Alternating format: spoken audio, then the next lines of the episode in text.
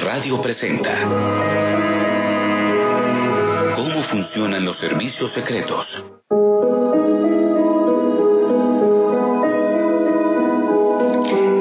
¿Quién no ha soñado alguna vez con ser espía? Pero un espía de esos de película, a lo James Bond, y más en tiempos como estos que estamos confinados. Ir en lujosos coches deportivos, dormir en hoteles de ensueño, tener mil y un amantes, a cual de ellas más hermosa. Que encima esta vida sea tu trabajo y que tu sueldo sea prácticamente de otro mundo, de otra galaxia. Capturar supervillanos y hacer, además de tener esta vida, que el mundo en que vivimos sea mejor y más seguro. Aunque lo cierto es que esta vida, este tipo de vida de espías, son más propios del cine y de las novelas que de la realidad, de cómo operan realmente los servicios secretos. Y es que los servicios secretos, como cualquier otra obra humana, están llenos de imperfecciones. Así es nuestra naturaleza. Y además algunas de estas imperfecciones podrían ser parte del guion de una película de humor, pero si me apuran de una película de humor de serie B. Una de las operaciones más brillantes del KGB durante la Guerra Fría fue infiltrar a varios agentes en el MI6 británico. Los agentes que se infiltraron, que fueron cinco, se conocieron como el Círculo de Cambridge. Uno de estos agentes más destacado, Guy Barges, era astuto, sigiloso, audaz y capaz de robar documentos de máxima seguridad, sustraerlos y devolverlos sin que nadie se diera cuenta en la sede de Londres. Sin embargo, Guy Barges tenía un pequeño defecto. Y es que el señor le encantaba el alcohol. Era lo que conocemos comúnmente como un borrachete. Sus problemas de alcohol eh, hicieron temer al KGB sobre sus operaciones y entonces le pusieron una vigilancia cuando sustraía este tipo de documentos. Em, una de estas noches de vital importancia en la que él sustrajo documentos tremendamente importantes para la seguridad británica, bueno, pues su misión era muy simple, salir desde la sede del MI6 y llevar los documentos a una traductora que trabajaba para el KGB y a la mañana siguiente devolver los documentos sin que nadie se diera cuenta de que los había hurtado.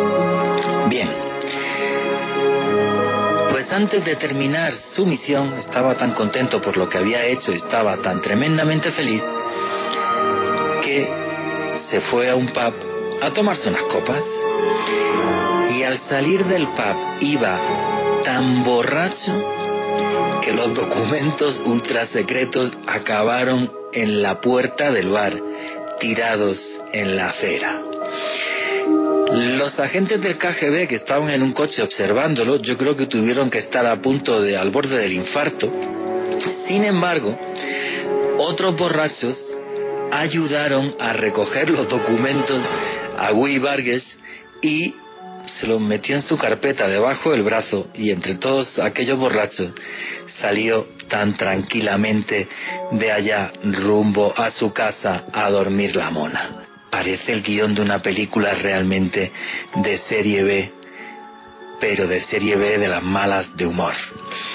¿Les parece esto algo así tremendamente sorprendente? Miren, pues a, a, comienzos de los años 60, ahora pongamos la contraparte, hemos puesto el KGB, ahora pongamos la CIA. A comienzos de los años 60, en concreto 1961, la CIA aprobó un proyecto de espionaje llamado Gato Acústico.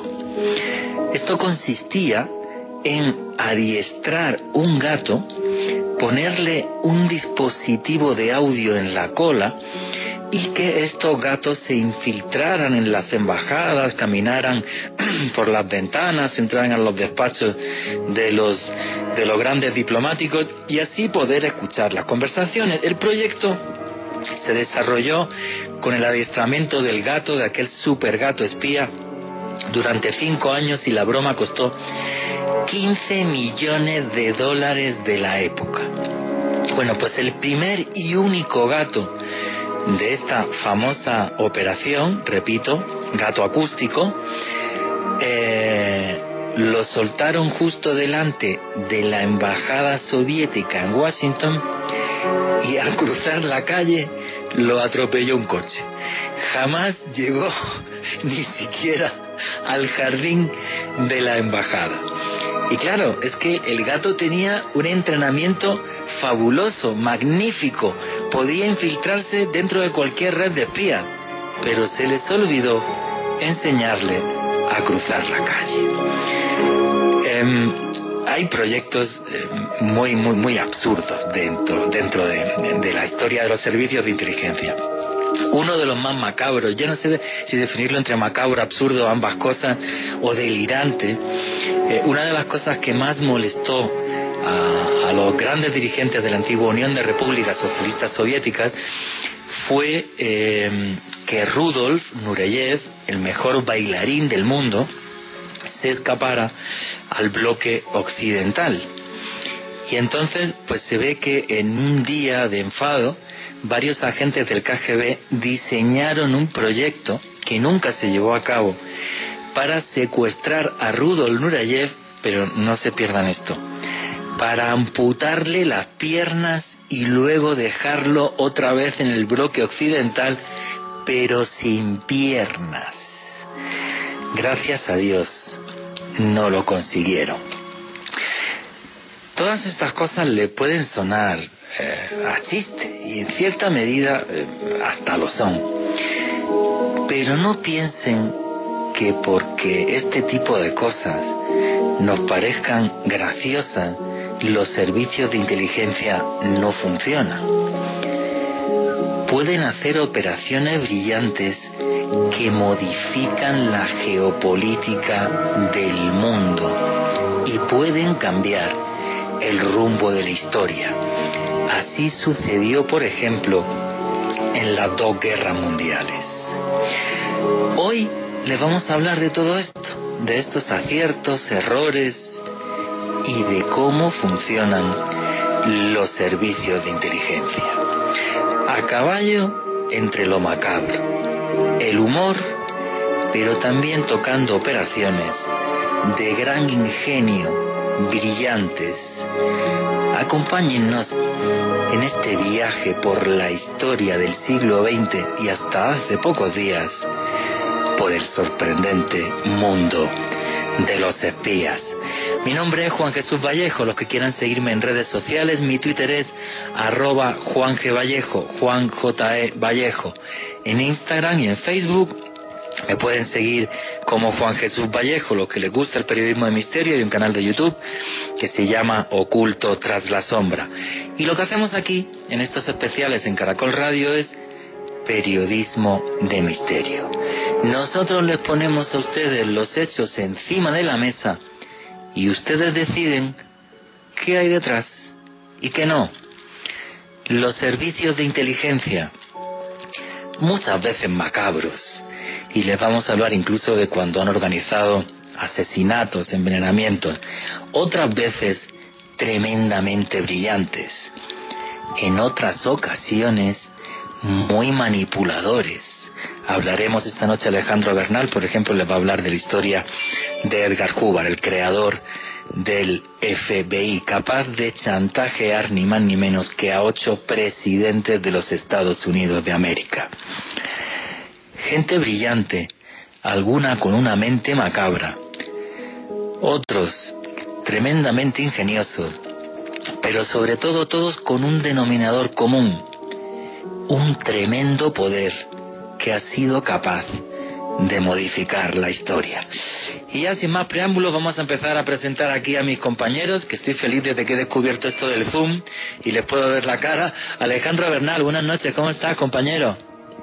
Buenas noches Juan Jesús, un saludo para usted, para Vicky en los controles, para nuestra gran invitada Joana Arenas y desde luego para todos los oyentes porque el misterio es cultura y hoy con un tema realmente apasionante como es la historia de cómo funcionan los servicios secretos. Y es que la vida de los espías es algo tremendamente apasionante. Y aquí está con nosotros Joana Arenas, periodista que trabaja en el programa Más Allá de Red Más Amiga, hermana, buenas noches. ¿Cómo estás, Joan Arenas? Hola, Juanje, buenas noches. Muy feliz de estar de nuevo aquí con esta segunda versión del programa de espías, porque la vez pasada nos quedaron muchas historias pendientes. Nos quedaron muchísimas historias. Del programa pasado contamos cómo fue ese arranque del espionaje moderno a partir del siglo XVIII y hoy lo que vamos a hablar, vamos a entrar un poco más en detalle de cómo son las operaciones y cómo funcionan ese tipo de servicios de inteligencia. Pero antes de arrancar, yo le quiero hacer aquí una, una, una pregunta tanto a Joana como a Alejandro Bernal.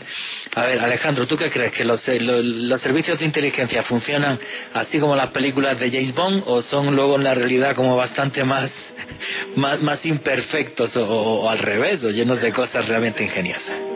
Yo creo, Juan Jesús, que son más imperfectos, pero también que son más macabros, son de pronto más oscuros de lo que pensamos eh, nomás usted en su introducción nos comentaba del uso de gatos. A mí, pues, esta historia me choqueó. Yo amo los gatos, tengo una gata, me impresionó. Pero hay que ver más allá de lo hilarante que pueda llegar a ser, es como a la hora de ejecutar este tipo de operaciones de inteligencia se puede utilizar cualquier recurso.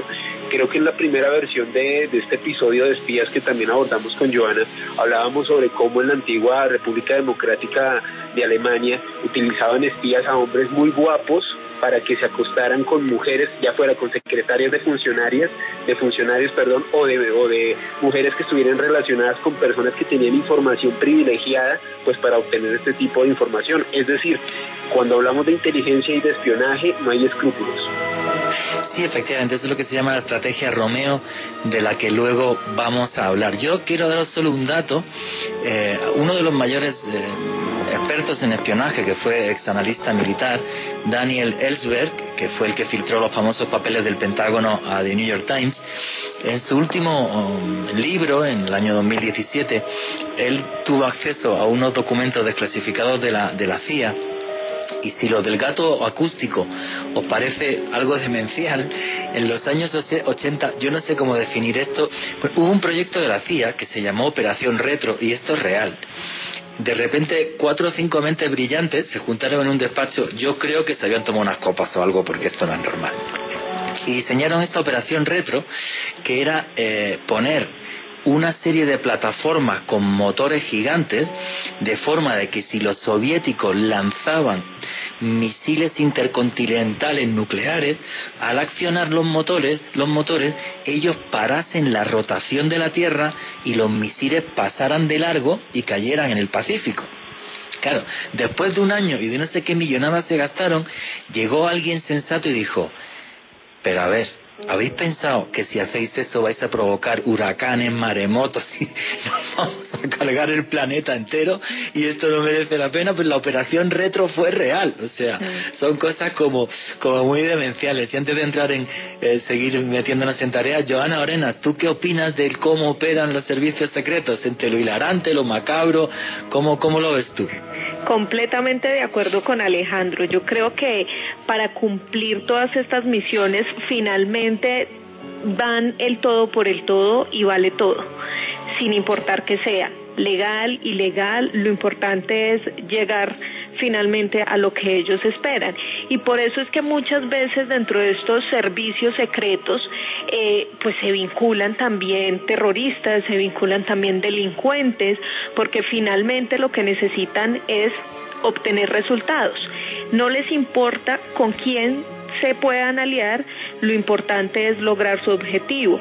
Entonces yo creo que, mm, claro, en las películas, como usted decía, todo lo ponen muy color de rosa y perfecto y muy bonito y finalmente el espía siempre es el que gana, pero detrás de esto hay historias muy terribles y muy macabras, Juanje. Y lo de los gatos, no, ni qué hablar. es terrible esa historia. apenas veo mi gato por aquí andando y no, no, no, terrible. Sí, hay que pensar que los servicios secretos eh, operan dentro de, un contexto que es el de una guerra, ya sea una guerra contra el crimen o una guerra entre países o una guerra, aunque la llamen fría, sigue siendo una guerra. Entonces, efectivamente, en eso que llaman red de informantes va a haber de todo, puede haber criminales, puede haber absolutamente de todo. Pero bueno, esto es una realidad que a la gente le inquieta y vamos a empezar a meternos ya en materia. Y hay uno de esos espías eh, que sí tuvo una vida a los James Bond y un señor del que dependió el rumbo de la Segunda Guerra Mundial, un señor tremendamente brillante, muy inteligente y que sí refleja un poco esa vida a lo, a lo James Bond, que no es ni más ni menos que Richard Sorge. ¿Quién era Richard Sorge, Joan Arenas?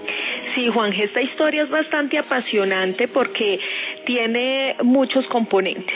Lo primero es que este eh, era considerado uno de los espías, o es considerado uno de los espías más famosos e importantes del mundo entero y de toda la historia.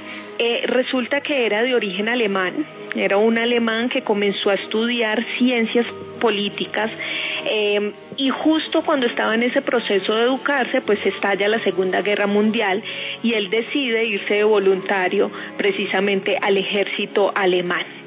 Pero allá no corrió con muy buena suerte, eh, sufrió tres veces heridas y la última fue la más grave que incluso lo hizo quedar cojo.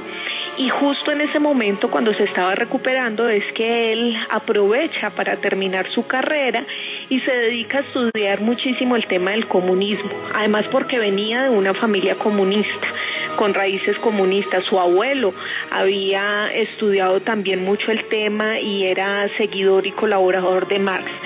Resulta que en 1926 Richard, mm, con todo este tema del comunismo, decide precisamente incorporarse al Partido Comunista y viaja hasta la Unión Soviética.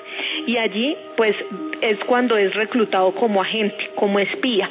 Y habían dos misiones importantes que él debía cumplir. La primera era hacer inteligencia para ayudar a Mao y la segunda, poder averiguar los planes expansionistas de China y también de Japón en contra precisamente de la Unión Soviética.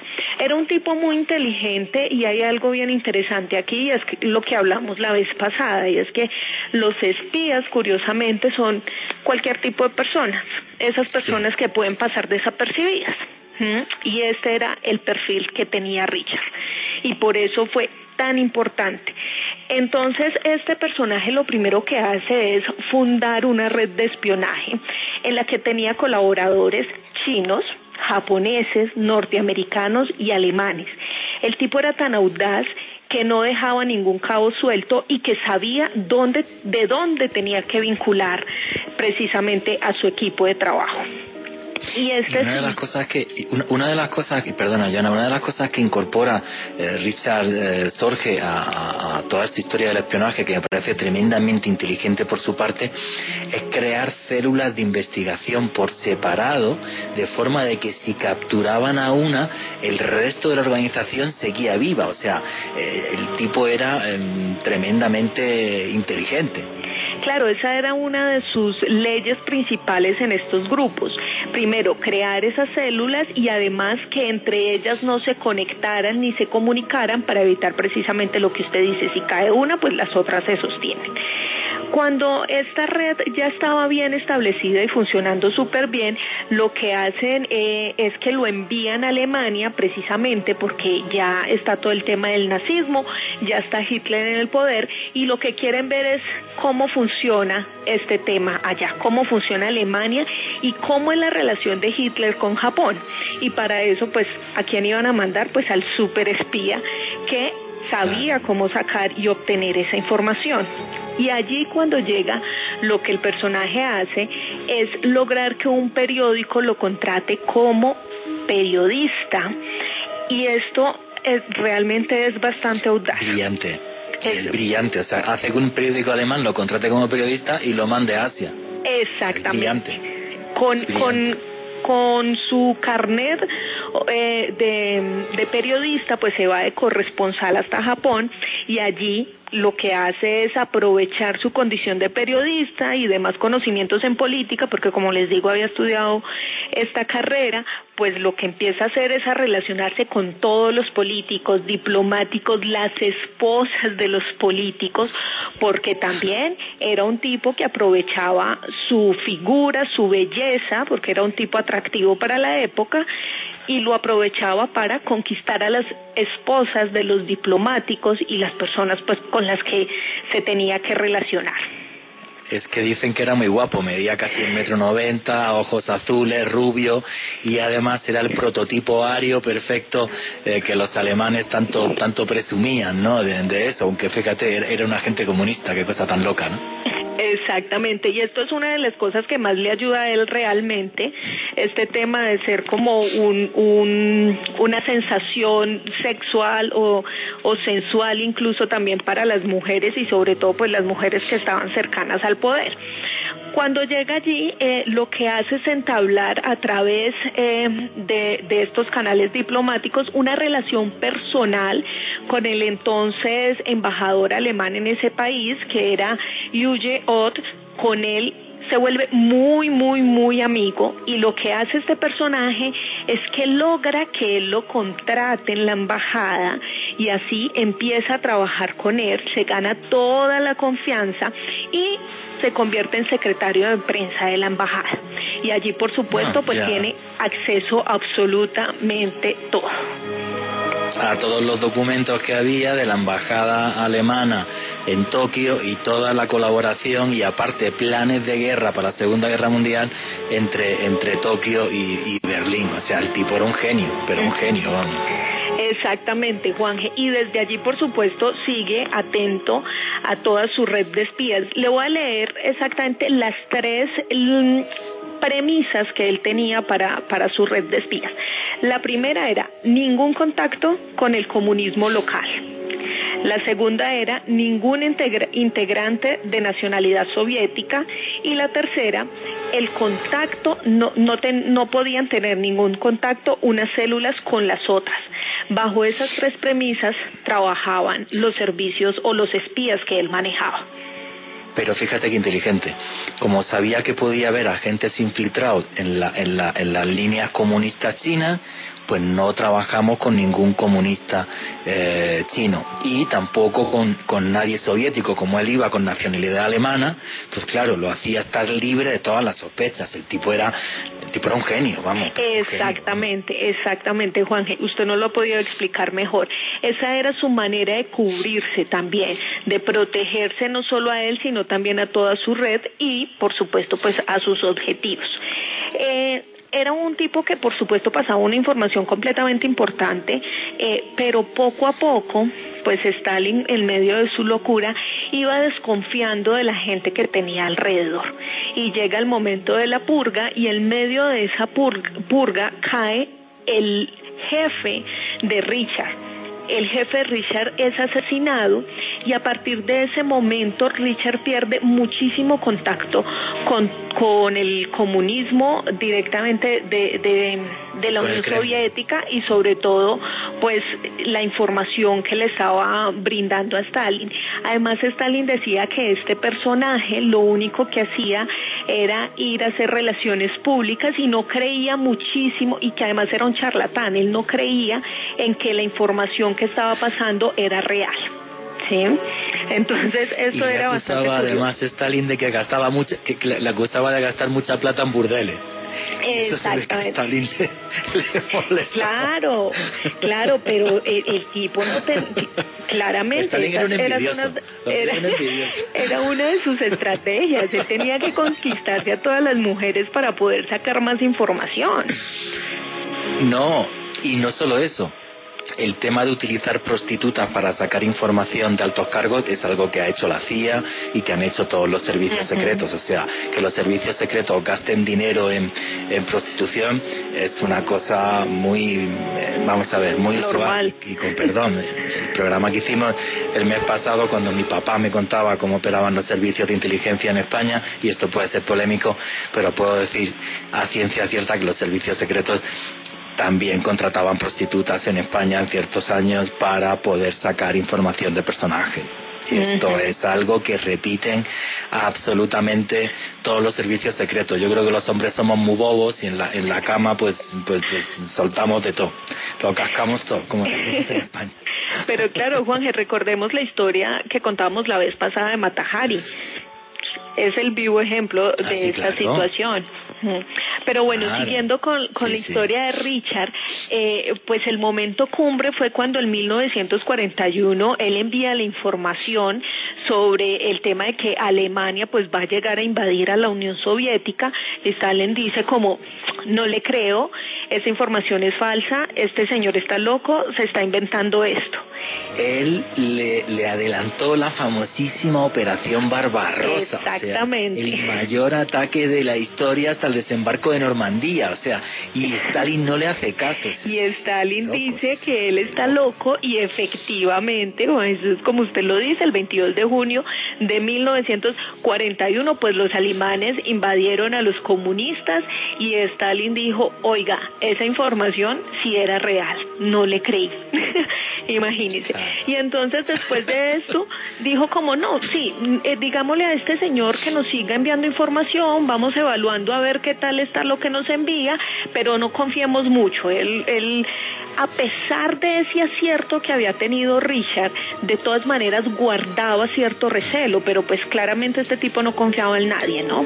Entonces lo que pasa es que le piden eh, a Richard que eh, tome cartas o se involucre para saber cuál es la decisión que tomará Japón al ver precisamente el ataque eh, perpetuado por Alemania. Y una vez Richard... Claro, es que el tema, espera un segundo, el, el, el, el tema ahí es crucial, porque una vez el ataque, el ataque alemán a la Unión Soviética, el gran miedo de Stalin y de los militares soviéticos es, vale, con un frente nos podemos medio aguantar, pero como nos ataquen los japoneses que son aliados de esta gente, como nos ataquen por Siberia con dos frentes, ahí sí estamos fatal. O sea, como tengamos que mantener dos frentes de guerra, estamos fatal. Entonces, esa información era muy, muy, muy crucial. Perdona, claro, claro, era crucial para saber efectivamente cómo debían actuar, ¿cierto? Y entonces, efectivamente, Richard eh, envía la información y dice, no, tranquilos, Japón no va a atacar. Eh, entonces lo que hace Stalin es trasladar todas sus tropas hasta Moscú y logra de esta manera, por supuesto, derrotar a los alemanes. Allí pues cumple un, un gran cometido, hace una pues logra finalmente la victoria en medio de esta situación tan, tan complicada. Pero justo días después de que eh, lograran derrotar a los alemanes, Richard eh, es capturado por la policía japonesa. Y aquí empieza, digamos que la caída de este gran espía. Primero porque pues su red resulta desmantelada y hay varias teorías sobre quién fue el que de alguna manera lo vendió o dio información sobre él. Algunos dicen que uno de sus espías fue capturado inicialmente y que él fue el que eh, dijo que Richard Sorge era el líder de esta banda de espías, de este grupo de espías. Otros aseguran que fue una de sus amantes, una prostituta con la que él llevaba muchísimo tiempo de amante, que fue ella quien lo quien lo vendió, quien pasó información a los japoneses, porque además a pesar de que ella había estado vinculada dentro del grupo de espías, nunca la investigaron, nunca la policía la capturó, entonces dan por entendido que por ese lado ella pudo haber sido como la traidora de alguna manera.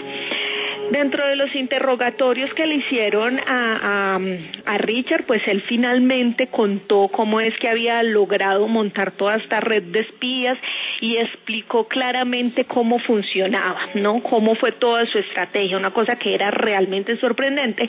Y pues por supuesto los japoneses se dieron cuenta que este tipo era un tipo de gran tallaje, que era un personaje muy importante y que podrían negociar con Stalin la libertad o el intercambio de este personaje.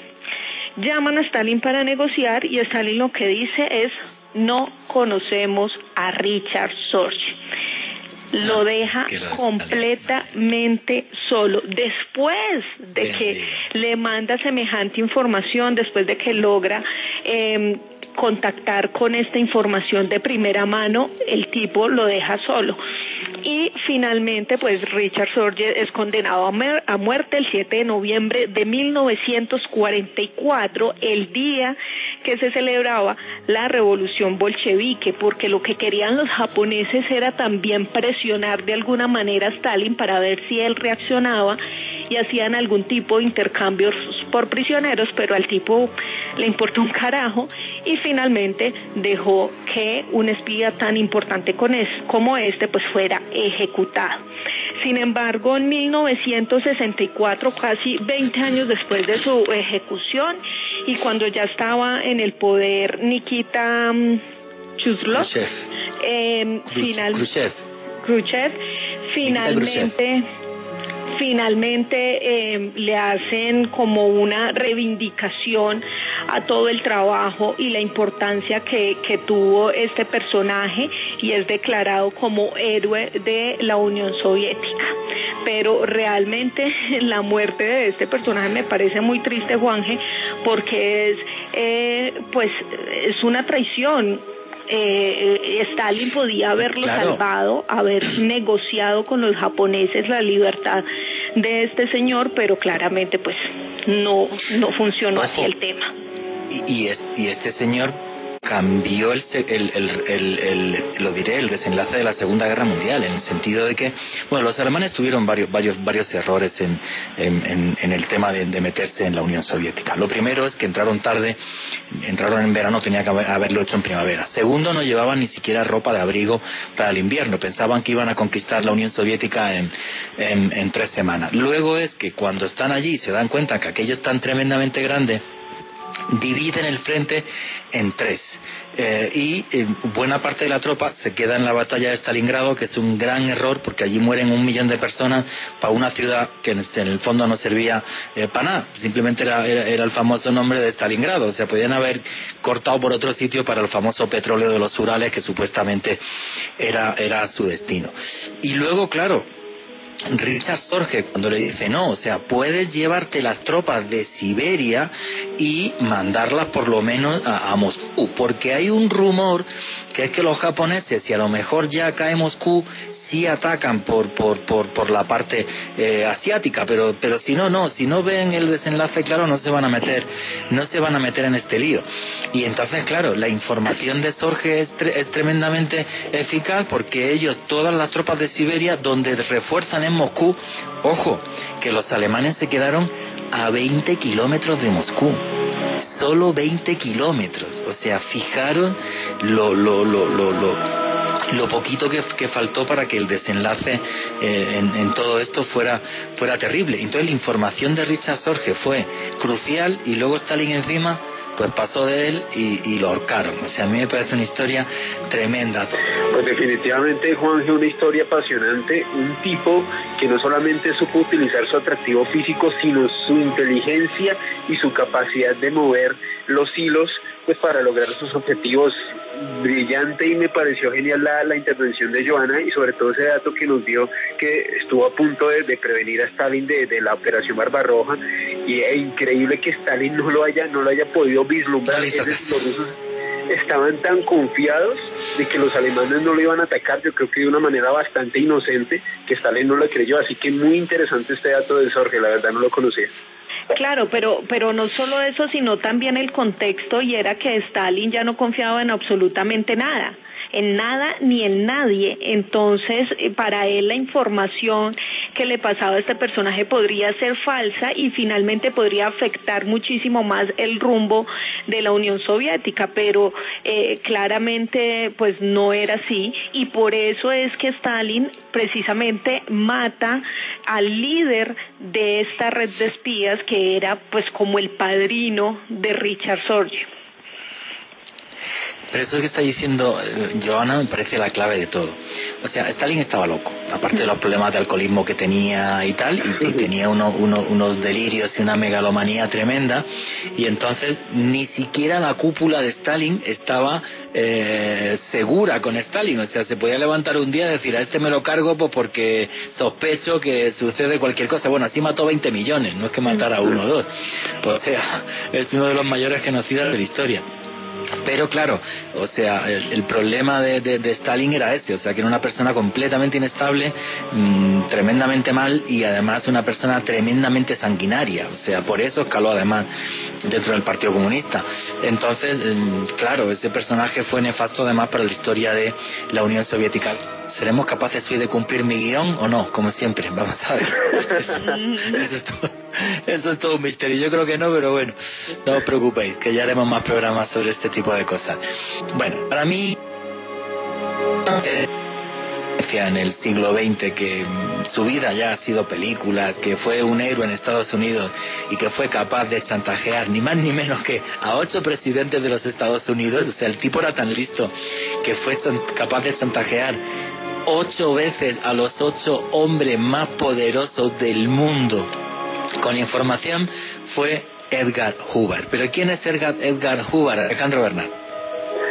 El señor John Edgar Hoover fue el primer director de la Oficina Federal de Investigación, como se conoce en nuestras latitudes el FBI, un hombre demasiado importante que trascendió a la historia, no solamente por lo que usted comenta, Juan Jesús, por chantajear a los hombres más poderosos del mundo, es decir, a los presidentes de los Estados Unidos, sino también por manejar información privilegiada que también de alguna u otra forma utilizó a su beneficio. Haciendo un contexto histórico sobre este señor, pues bueno, este señor John Edgar Hoover tuvo un papel decisivo en la fundación del FBI en 1935. Sin embargo, él era el director de la Oficina de Investigación de Inteligencia que precedió al FBI, es decir, la oficina que existía antes de lo que hoy conocemos como, como el FBI ya era dirigida por el señor John Edgar Hoover. Este señor fue una auténtica leyenda ya que fue director de la oficina del FBI durante 37 años, es decir, desde 1935 hasta el fallecimiento del señor Hoover en 1972. Según los libros de historia, el señor Hoover fue uno de los principales impulsores de la modernización del FBI, utilizando técnicas de tecnología de punta para la época, también un tipo de espionaje bastante por decirlo así, diferente a como se hacía pues hasta el momento. Y, sobre todo fue, fue uno de los creadores de este concepto de policía científica. O sea, el tipo se dio cuenta que había que contratar eh, químicos, físicos, expertos en informática, absolutamente todo, para luchar contra el crimen. O sea, el tipo fue un genio, aparte que fue un manipulador, pero realmente un tipo, fue un tipo muy, muy inteligente. Y muy diligente, Juan Jesús, porque no solamente estuvo a cargo de la oficina del FBI, es decir, de los espías, de la inteligencia, sino que también le hizo frente a los gángsters durante la prohibición del alcohol en la década de los 30, fue uno de los principales funcionarios del gobierno que le hizo frente a Al Capone y a bueno, toda esta cantidad de personajes que fueron muy importantes en esta época. Hay que tener en cuenta que el señor Edgar Hoover, pues eh, como tal, lideró algo que se conoció pues eh, en los libros de historia como el macartismo, como la casa, la persecución de comunistas por parte del gobierno de los Estados Unidos, sea, personas que fueran de origen ruso, de origen japonés o de cualquier otro tipo de sospecha que les hicieran pensar que eran adeptos al comunismo y que pudiesen robar información privilegiada de los Estados Unidos. Y luego otra cosa que era un obseso era con los actores de Hollywood. A ver qué actores coqueteaban con el comunismo, guionistas, directores y personajes famosos. Pero yo pienso que también se dio cuenta que controlando, bueno, que controlando no, espiando a este tipo de personajes que se codeaban también con políticos, pues tenía una información privilegiada con la que luego sobornar a políticos, porque el problema de los famosos archivos de Hubbard, que se han perdido prácticamente todo, porque le mandó a su secretaria que los destruyera, pero bueno, creo que había, por ejemplo, miles de páginas sobre la, sobre la vida de Marilyn Monroe, o sea, porque además, como sus archienemigos eran los Kennedy, porque eran muy liberales, sabía que eh, la señorita Marilyn Monroe pues tenía sus aferes con los Kennedy y se iba con alguno de ellos a la cama. Entonces, claro, es, es algo mm, genial el tipo y a la vez que macabro.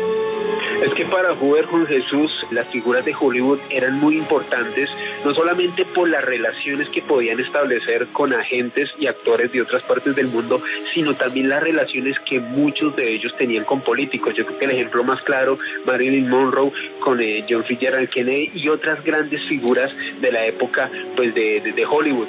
Como tal, Edgar Hoover llegó a proponerle al presidente Truman, este es un dato totalmente devastador, que suspendiera el recurso de habeas corpus para detener a 12.000 estadounidenses sospechosos de deslealtad.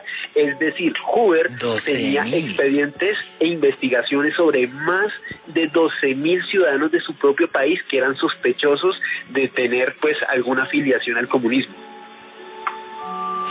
No, lo de este tipo es una cosa, es una cosa tremenda. Hay una película buenísima que les recomiendo a todos, que es la, película de Cuba, que eh, que el protagonista se llama ahora, que es muy famoso, Leonardo DiCaprio. Leonardo DiCaprio. Hace de, Efectivamente, hace de Carhuban. Y entonces, claro, en la película refleja muy bien cómo sería, porque nadie lo sabe, cómo aguantó el tipo a ocho presidentes de los Estados Unidos. Y es súper gracioso porque en la película, como lo reflejan, luego no sabemos cómo fue en la realidad, lo primero que hacía un presidente cuando llegaba es, a este tío me lo cargo. Y entonces, conforme entraba en el despacho, siempre decía lo mismo. Yo estoy al servicio de los Estados Unidos, de usted, y fíjese por dónde tengo aquí una información de su primo o de su hermano o de su hijo que resulta que se va de fulanas o consume drogas o no sé qué, pero esté usted tranquilo que conmigo esta información jamás será reventada. Fue capaz de chantajear a los ocho. O sea, es que es una cosa tremendamente eh, loca, o sea, pero, pero, pero qué frialdad también, ¿no? Y qué tacto al hacerlo, porque en el fondo el que tiene delante es el presidente de los Estados Unidos, no es, no es cualquiera, ¿sabes? Pero fue capaz Totalmente, y es que Juanje, el señor Hoover, eh, según sus espías, o le pedía a, las personas que él dirigía en esta red de espionaje, pues eh, coordinada por el FBI, que le informaran con regularidad detalles sobre la actividad sexual, sobre la vida sexual de los políticos, de los actores de Hollywood, que le especificaran quién era heterosexual, quién era homosexual, quién tenía tendencias bisexuales. El tipo quería saber cada detalle minucioso para saber si alguno de ellos podía ser un peligro para los Estados Unidos de América. En las investigaciones... Uno, de esos personajes, por cierto, era Frank, era, era Sinatra, que por lo visto se montaba unas orgías del carajo y no, no estaba claro si en alguna de esas orgías había por lo visto. Era, era, era así un poco, un poco pervertidillo el hombre. Exactamente, Juan Jesús, y en las investigaciones que se han hecho en estos años se ha podido establecer que Edgar Hoover tenía una gran cantidad de expedientes de folios de personajes como Albert Einstein, probablemente el científico más importante del siglo XX, sino de la historia de Pablo Picasso, de John Lennon, de Marilyn Monroe, de Elvis Presley e incluso de Ball, obviamente dejando a un lado a los presidentes como Truman, como Kennedy, que realmente pues fueron presionados por este siniestro personaje.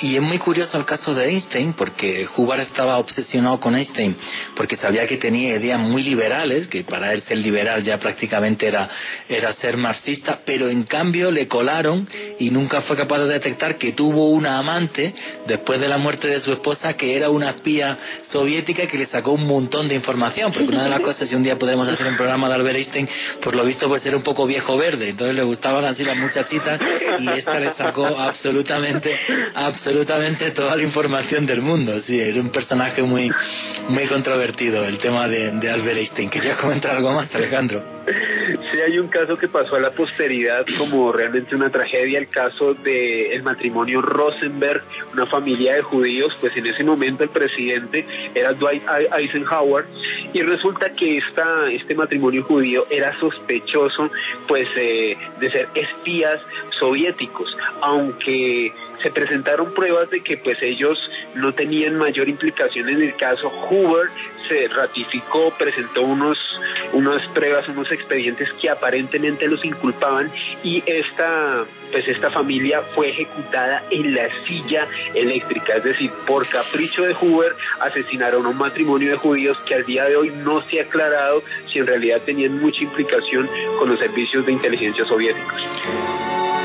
O sea, por puro y duro ego fue capaz de, fue capaz de, ver cómo morían dos personas.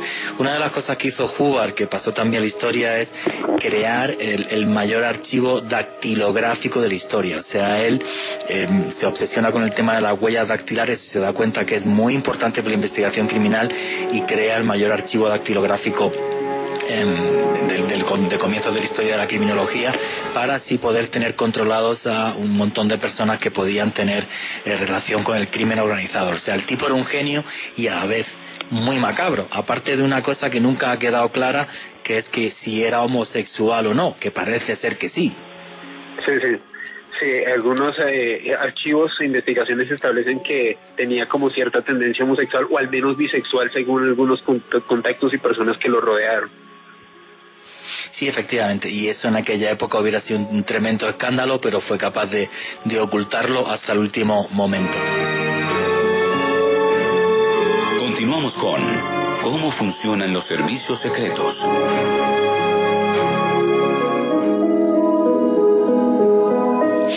Y aquí seguimos con los especiales de misterio en Caracol Radio, periodismo de misterio. Estaba hablando con Alejandro Bernal aquí por, por el WhatsApp y me comentaba que todavía tenía varios datos de Edgar Hubbard que van a sorprender. ¿Y qué datos son esos, Alejandro? Pues uno de ellos, Juan Jesús, es que en 1954 el señor Edgar Hoover, el director del FBI, apoyó la acusación del científico Edward Teller y otra gran cantidad de políticos en su época para acusar al físico nuclear Robert Oppenheimer que a quien lo consideraban en aquel momento un espía del comunismo. Hay que tener en cuenta que Oppenheimer, pues en realidad era un héroe norteamericano hasta ese momento. Había desarrollado la, la, bomba atómica que le permitió a los norteamericanos, pues eh, la rendición de los japoneses y así ganar la Segunda Guerra Mundial. Así que en ese momento hay que tener en cuenta que Hoover fue un personaje fundamental para dañar el prestigio de Robert Oppenheimer. También otro dato muy... Que Robert Oppenheimer era, perdona, Robert, Robert, Oppenheimer, que es el creador del, bueno, el director del proyecto Manhattan, que crea la bomba atómica, pues sí, era una persona muy liberal y su esposa sí era un agente soviético y le sacó también un montón de información y se la mandó a los soviéticos. Disculpa, sigue. También entre 1956 y 1971 el señor Hoover promocionó un programa que se llamaba como Co COINTELPRO Resulta que este programa se basaba en realizar acciones encubiertas, algunas de ellas ilegales, que estaban enfocadas en infiltrarse en organizaciones sociales eh, o de política de izquierda en los Estados Unidos, principalmente toda aquella organización que estuviese en contra de la guerra de Vietnam. Se comentan los expedientes que se han podido encontrar hoy en día que el FBI a, cargo de Edgar Hoover pudo infiltrar a las organizaciones como el Partido de las Panteras Negras, para hacerle un contexto a los oyentes, las Panteras Negras, pues era un grupo que buscaba reivindicar los eh, pues los derechos de las comunidades de, de, color, pero pues digamos que de una manera un poco más violenta de lo normal, el movimiento de Martin Luther King Jr. e incluso el Ku Klux Klan, es decir, para el señor Edgar Hoover, todo, cualquier organización estaba bajo sospecha en aquel entonces. Sí, la verdad que, que, que, fue un genio. Y sí, le tenían mucho miedo tanto a, al tema de las planteras negras y al, Black Power, que bueno, una de las imágenes más famosas es en las Olimpiadas de Múnich, cuando dos atletas se levantan con un puño eh, arriba, con un guante negro y esto hace que em, bueno, pues les expulsen de las Olimpiadas, aunque hoy día son héroes en, en, Estados Unidos, pero en aquel tiempo fueron tremendamente, tremendamente castigados. Y el Ku Klux Klan sí, pues porque podía despertar un odio racial que diera una muy mala imagen de los Estados Unidos de América, efectivamente. Así que, nada, ¿algún dato más de Hubbard que nos quieras comentar, Alejandro? Sí, Juanse, eh, de acuerdo a la información que se ha liberado en nuestros días, el señor Hoover tuvo información privilegiada principalmente de presidentes como John F. Kennedy, Lyndon Johnson y Richard Nixon. Todos ellos intentaron despedirlo, pero Hoover tenía información tan delicada y tan comprometedora de ellos que ninguno se atrevió a hacerlo.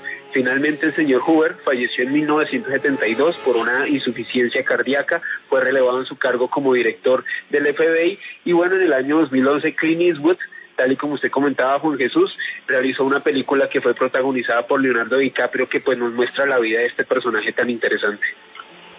Y luego además, después de su muerte, se cambiaron las leyes en Estados Unidos y ningún director del FBI puede dirigirlo más de 10 años. O sea, de, del poder que tuvo, dijeron ya otro, otro más. Por no. si acaso. A los 10 por si acaso, sí, por si acaso no cubrimos. Vamos a meternos ahora, vamos a dar paso a los dos servicios de inteligencia para mí más poderosos del mundo, que son la CIA y luego nos va a contar Joana Arenas el Mossad. Y luego si queda tiempo yo os contaré eh, historias sobre asesinatos de espías y demás. Pero creo que si el programa iba sobre cómo funcionan los servicios de inteligencia, estos dos son los dos más poderosos del mundo, los dos más potentes del mundo, por ciento, que entre ellos además colaboran. Alejandro Bernard, ¿qué es la CIA y cuáles han sido sus operaciones más importantes? Tómate el tiempo que quieras, con calma, yo te iré cortando y también hablando de temas de la CIA. Este tipo de... Cierto, en mi último libro, En Conspiración, y qué es la CIA y cuáles han sido sus operaciones más brillantes o más locas o más absurdas. bueno, pues la CIA es la Central de Inteligencia de los Estados Unidos. Fue creada en septiembre de 1947, para hacer un rápido contexto histórico, fue después de la Segunda Guerra Mundial, cuando los Estados Unidos pues realmente estaban ya en una confrontación ideológica, política y podríamos decirlo que de alguna u otra manera tecnológica también con la Unión de Repúblicas Socialistas Soviéticas. Desde entonces pues esta Central de Inteligencia Norteamericana se ha pues desempeñado en tres actividades principales que ha sido recopilar información sobre gobiernos extranjeros, también y analizar todo este tipo de datos también compartirlo con agencias hermanas y desde luego pues poderlas eh, compartir con el gobierno de los Estados Unidos pues para tomar pues eh, unas determinaciones correctas que velen por la seguridad nacional. Y la tercera y actividad probablemente más importante es en efecto tal y lo que estaba comentando hace unos segundos pues velar sobre la seguridad de los Estados Unidos sobre que no haya ningún plan ningún eh, tipo de afectación para la seguridad de esta nación. La Central de Inteligencia de los Estados Unidos, me atrevería a decir que desde que se fundó hasta 1947 hasta nuestros días, ha sido probablemente el servicio de inteligencia a nivel mundial que ha incidido en una gran cantidad de hechos, no solamente en los Estados Unidos, sino también en nuestro continente. Se comenta que estuvieron detrás del golpe de Estado que llevó a Pinochet al poder. También que hicieron parte... De eso, de eso no hay ninguna duda, absolutamente ninguna duda. Que estuvieron detrás del derrocamiento de Allende, no hay ninguna duda. De hecho, Juan Jesús, y este es un dato que usted y yo siempre comentamos, eh, comentamos cuando hacíamos eh, los tours de, de, Misterio por la Candelaria, hay una de las teorías de la conspiración que afirma que la CIA estuvo detrás del asesinato de Jorge Eliezer Gaitán a través de la operación Pantomima de, la operación Pantomima y de uno de sus espías, quien John Maples, espíritu, quien fue, eh, pues en este, en este caso fue detenido por el ejército cubano en las montañas Escambray en Cuba, cuando a este señor lo interrogaron sobre cómo un agente de la CIA se encontraba en Cuba en este momento, pues lo que este señor le dijo a las autoridades de la isla fue realmente sorprendente. Les comentó que él estuvo detrás del complot y de la organización del suceso que pues eh, lamentablemente terminó con la vida de Jorge Eliezer Gaitán y que desencadenó el Bogotazo el 9 de abril de 1948 según pues algunos documentos desclasificados de la CIA el señor Maipos Espíritu se infiltró en universidades públicas de Bogotá comenzó a ver cómo era el ambiente detalló que Jorge Eliezer Gaitán era probablemente el candidato que iba a ser elegido como presidente según sus pesquisas y el análisis que él hizo del discurso de Gaitán. Gaitán era un personaje que tenía un discurso que propendía más hacia la izquierda, hacia el comunismo, y desde mm. luego ellos lo veían como un peligro auténtico que un país con una influencia tan importante del norte del continente que siempre había sido aliado de los Estados Unidos como Colombia, de un momento para otro pasara a tener un gobierno de izquierda y comunista como el que aparentemente pudo haber sido instaurado por Gaitán si hubiese llegado a ser presidente. Juanje, yo aprovecho para contarles un poco y, eh, respecto a lo que estaba hablando Alejandro del tema de Jorge Eliezer Gaitán, y es que hay otra teoría que plantea que eh, precisamente la CIA manipuló psicológicamente a Juan Roa Sierra, que pues se dice que fue el autor eh, el que disparó en contra de Jorge Eliezer Gaitán y se plantea también que la CIA eh, fue la que preparó a este personaje para que finalmente ejecutara el asesinato, porque mucho se habla también de que Juan Roa Sierra tenía muchísimos problemas psicológicos y que lo que eh, aprovechó la CIA fue precisamente esto como para enaltecerlo, para crear una figura eh, en él y en su mente, de manera de que si él lograba asesinar a Jorge Eliezer Gaitán, pues iba a ser un héroe un personaje reconocido que estaría finalmente dándole la victoria a, a un país con este asesinato. Hay muchas teorías que hablan de esa manipulación mental con este personaje. Sí, efectivamente. Pero bueno, la CIA ha sido capaz, Alejandro, incluso de desatar guerras. Porque hay una historia que es el famoso incidente del Golfo de Tonkin.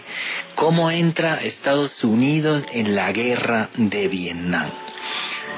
Bueno, pues ya está. Pues yo ya, voy a arrancar con el incidente del Golfo de Tonkin, que yo creo que es una de las operaciones más brillantes de la CIA, entre comillas, porque al final, eh, al final los trincaron. Y, bueno, pues hace pocos años se supo que el, incidente del Golfo de Tonkin, pues, pues era total y absolutamente falso. Bueno, hay, que meterse en, en, la parte geopolítica.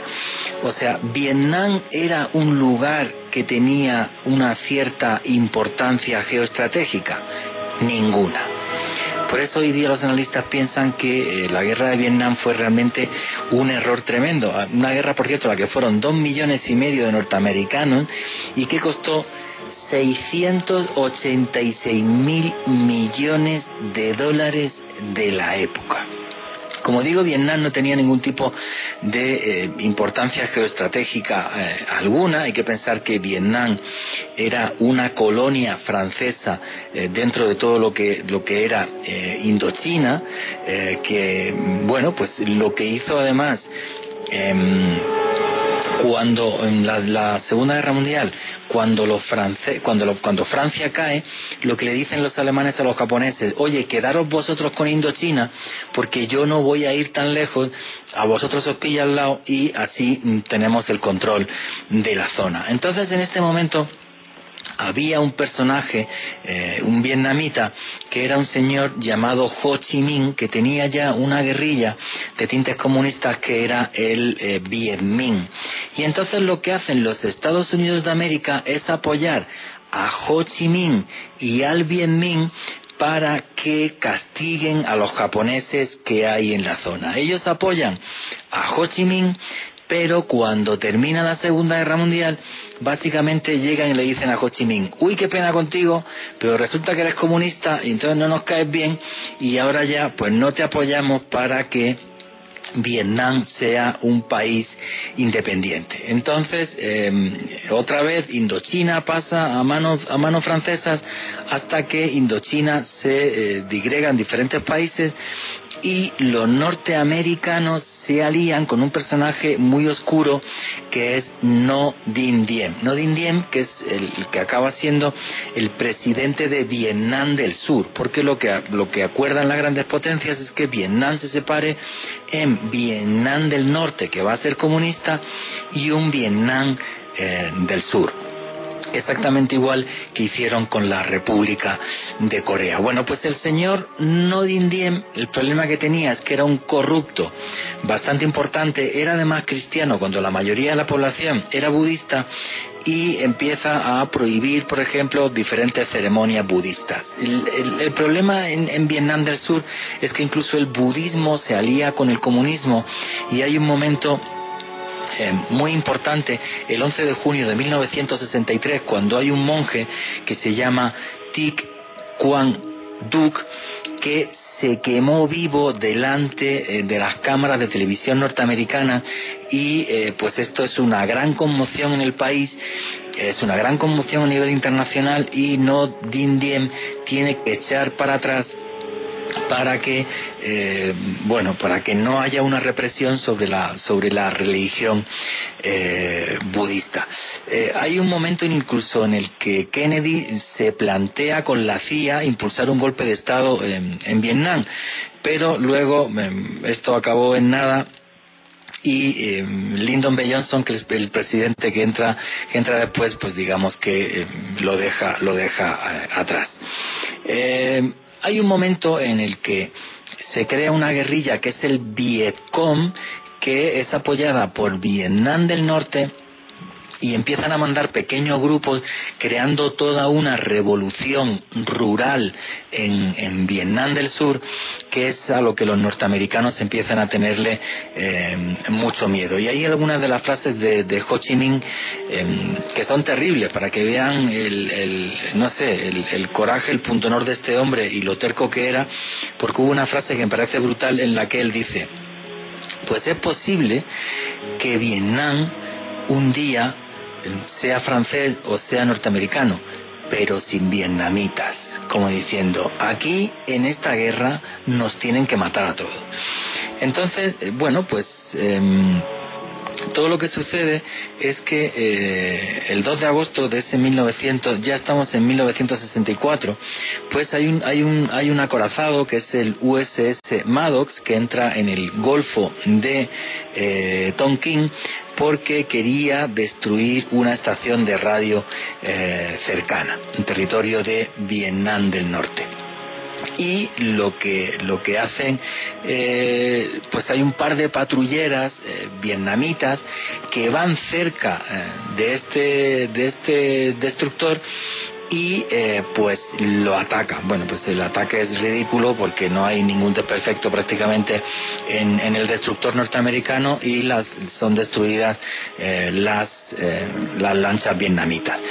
Unos días más tarde, en concreto dos días más tarde, el 4 de agosto, otra vez en el, Golfo de Tonkin, el USS Maddox va en, justo con otro destructor que es el USS Turner. Y entonces aquí se produce el famoso el incidente del Golfo de Tonkin. Y es que esa noche, la noche del 4 de agosto, pues se empieza a hablar de que hay una serie de ataques no vietnamitas por parte de una serie de lanchas, em, hay aviones que salen eh, volando por el Golfo de Tonkin persiguiendo las lanchas, pero nunca aparecieron los restos de las lanchas, los destructores nunca tuvieron absolutamente ningún tipo de eh, ningún tipo de, de, perfecto ni de absolutamente eh, nada. Eh, todas las comunicaciones se dieron de la misma base que eso es lo que era muy sospechoso que era desde, desde Pubey hablando de movimiento de lanchas no vietnamitas pero nadie vio ninguna lancha no vietnamita.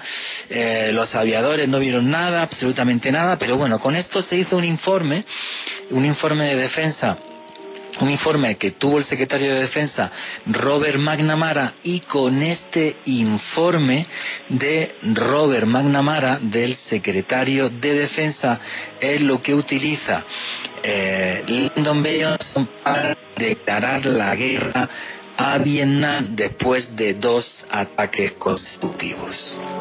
Y aquí un detalle muy curioso, porque en 1995 se, se reunieron Robert McNamara y el que era el ministro de Defensa norvietnamita, Bo Nguyen Giap, que mantuvieron una reunión cordial ya después de muchos años de cerrado el incidente eh, del Golfo de Tonkin.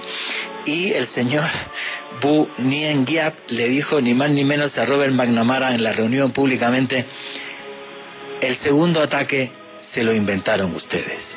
Jamás existió ningún segundo ataque en el Golfo de Tonkin. Es más, el primero fue un error de las tropas porque teníamos dicho que aunque algún destructor o barco se metiera dentro de las aguas norvietnamitas, en ningún caso se iba a atacar. Así que eh, aquello queda allí. Y es curioso porque Robert McNamara, que por cierto llegó a ser presidente del Banco Mundial, comentó una vez, y voy a leer literal las declaraciones de Robert McNamara. Yo nunca había visitado Indochina y no comprendía nada de su historia, su lengua, cultura o sus valores. Estábamos en posición de decidir una política para una tierra que era desconocida para nosotros. Y esto provocó, pues, muchísimos miles y miles de muertos. ¿Qué opinan ustedes de toda esta historia del famoso Golfo del incidente de Tonkin, que ya se reconoce por parte de la CIA que es falso? ¿vale? Y que provocó la guerra de Vietnam. Vamos a ver si está Alejandro Bernal por ahí. Lo que pasa cuando uno habla de la CIA, del FBI, de esas cosas, pues te sabotean. Ahí están. Básicamente. Ah, estamos pendientes aquí con todo el suspense del mundo. Por acá. Regresó. Bueno, regresó Alejandro Bernal. ¿Te secuestró la CIA? ¿Fue una abducción o qué pasó? Yo creo, Juan Jesús, que, que la CIA intervino mi teléfono porque mágicamente eh, la SIM no reconocía llamadas ni nada, o sea, como si hubiese sido bloqueado totalmente. Una conspiración entre Edgar Hoover, la CIA, el Mossad y todos para evitar que hablara esta noche. Bueno, mientras tú estabas por ahí con tus problemas, yo he contado la historia del incidente del Golfo de Tonkin, como es una historia total y absolutamente falsa. El segundo ataque de... Ahora se fue. no, no, no, aquí sí. ningún... Eh, ¿Habla por ahí? Sí, está, está ya, ya me tenéis, me tenéis asustado. Entonces, el incidente del Golfo de Tonkin es, completamente falso. Una de las cosas que comento en mi último libro, Conspiración, que quizás la parte más infame de la guerra de Vietnam, desde mi punto de vista, es que los norteamericanos lanzaron un herbicida que se llamó el agente eh, naranja. y por desgracia ya van cuatro millones de víctimas por parte de ese agente naranja que por cierto hace unos años norteamericanos pues comenzaron ciertas labores de limpieza de los químicos en tierras contaminadas pero me parece eh, algo terrible, ¿no? Que, esto no haya quedado como un crimen de guerra que debería de haber sido un crimen de guerra. Repito, cuatro millones de víctimas y la fuente la puedo decir porque es un periódico que pertenece a este grupo, al Grupo Prisa, que es el diario El País, de un artículo que consulte para hacer el libro. Una de las frases que dijo Ho Chi Minh, que me parecen lapidarias sobre la guerra de Vietnam, es la siguiente. Por cada diez de los nuestros que matéis, nosotros mataremos solamente a uno de los vuestros, y aún así, al final, vosotros os cansaréis antes. Fijaros qué terrible. La frase de Ho Chi Minh. Dime.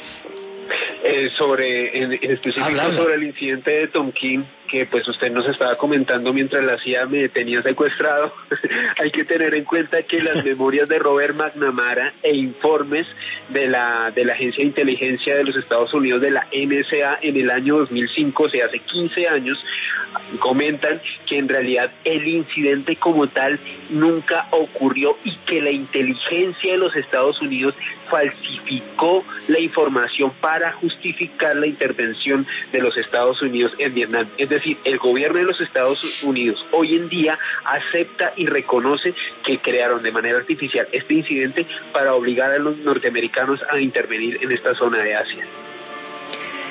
Y esto es muy curioso porque cuando Robert McNamara entra delante del Congreso con la prensa, tiene el informe del, del ataque, del incidente del Golfo de Tonkin en la mano, pero nunca lo dejó que lo viera nadie, ni la prensa ni ningún congresista.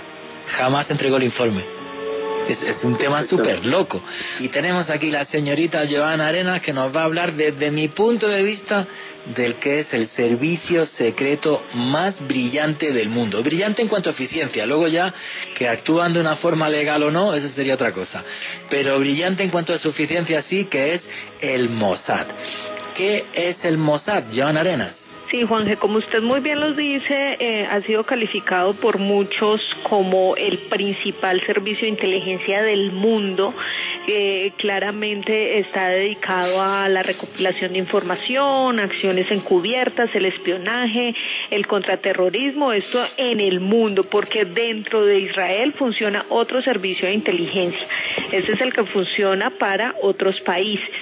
Y una de las mm, operaciones más importantes y destacadas de, de, este servicio de inteligencia es la Operación Moisés, que es una operación que se empieza a cranear en 1970 y realmente llega hasta su fin en 1991 con otra operación que es la Operación Salomón. Pero esto es realmente impactante, o sea, es como la perfección hecha operación. Eh, estaba todo fríamente calculado, lo que querían con esta operación era salvar a los judíos etíopes y llevarlos a Israel para protegerlos. A al, hay que decir que en Etiopía hay unos judíos que son los falashas, que son judíos negros, son de color, y eh, de repente el gobierno israelí dijo, no vamos a permitir un segundo holocausto, no vamos a dejar que maten miles de judíos, y me da igual Naciones Unidas, el Consejo de Seguridad, Estados Unidos, Unión Soviética, me da igual todo, o sea, los voy a sacar de Etiopía sí o sí, y me da igual. Y eso lo hizo el Mossad, que es una operación eh, brillante. Continúa, Así es, Juanje. Entonces, todo esto fue pensado y planeado por el agente de nombre Gage Simon. Al fue el que se le metió esta idea en la cabeza, habló con el director de la Mossad, le planteó esta estrategia y al inicio le dijeron como, a ver, usted está loco, esto es casi que imposible, no vamos a lograr hacerlo, pero insistió tanto que finalmente le dieron el presupuesto y le siguieron la idea para lograr hacer este traslado. Y toda la historia realmente eh, de la operación empieza en 1972, dos años después de que él hubiese planteado esta estrategia frente a su director. En 1972 se empiezan a construir un, en un pueblo de Sudán empiezan a construir un complejo turístico muy, muy, muy grande. Eh, por supuestamente unos italianos, un hotel de lujo con una cantidad de, de, de atracciones, eh, con playa, con una cantidad de dinero que tenían para planear todo esto. Supuestamente eran italianos. Pero ¿qué pasó? Cuando todo este resort estaba listo, pues aparentemente no tenía ni electricidad, ni agua, eh, todo había fallado en cuanto a estrategia para poder que los turistas llegaran hasta este lugar. Y se empezó a hablar de un supuesto sabotaje que había hecho el gobierno de Sudán para poderse apropiar de este negocio. Y allí en ese momento llegan supuestamente otros italianos a ofrecerle dinero a ese gobierno de Sudán para que los dejen administrar ese negocio y finalmente pues ponerlo en flote. Y eso era todo lo que se sabía, efectivamente pasó así y se creó este lugar que era realmente gigantesco, lujoso, tenía deportes náuticos, comida, vino, que era muy curioso que eh, en ese lugar, pues en ese país, pues se consumiera, por ejemplo, licor, estaba está prohibido en el mundo musulmán, exactamente, en el mundo musulmán. Pero todo esto, todo este tema de los italianos y todo este sabotaje supuestamente por el gobierno de Sudán era completamente falso. Esta era la estrategia, la primera estrategia que tenían los, eh, los agentes de la Mossad para poder pasar desapercibidos y finalmente lograr que estos judíos etíopes llegaran a este lugar y de esa manera trasladarlos pues hasta Israel. Eh, pues mire Juan Jesús, todo estaba fríamente calculado, cada, cada estrategia, cada eh, punto de contacto con estas personas que iban a trasladar. Eh, lo que empieza a suceder claramente es que esto tiene un presupuesto exorbitante, una cantidad de dinero impresionante, por supuesto, porque como les digo, era un plan pero estratégico y además la estructura y el dinero que se habían gastado para montar todo este hotel pues era realmente pues muy, muy absurdo pero curiosamente cuando ya abren eh, las instalaciones empiezan a llegar turistas reales, ¿no? A visitar ese complejo. Y entonces la Mossad dice, ¿y ahora qué vamos a hacer con estos turistas? ¿Cómo vamos a hacer ahora? Y deciden planear una estrategia para atenderlos porque no tenían cómo negarse a atender a esos turistas reales. Y empiezan a atenderlos y curiosamente, gracias a eso, adquieren mucho más dinero, tanto así que el complejo turístico se vuelve autosostenible y además les genera muchísimas más ganancias para seguir invirtiendo a la operación. Es realmente muy, muy curiosa esta historia, muy, muy impactante, muy bien planeada. Dentro del hotel, pues claramente tenían un espacio donde tenían todos los equipos de comunicación, eh, todo lo relacionado con las comunicaciones, los documentos que les iban a dar a estos judíos para poder llevarlos hasta Israel.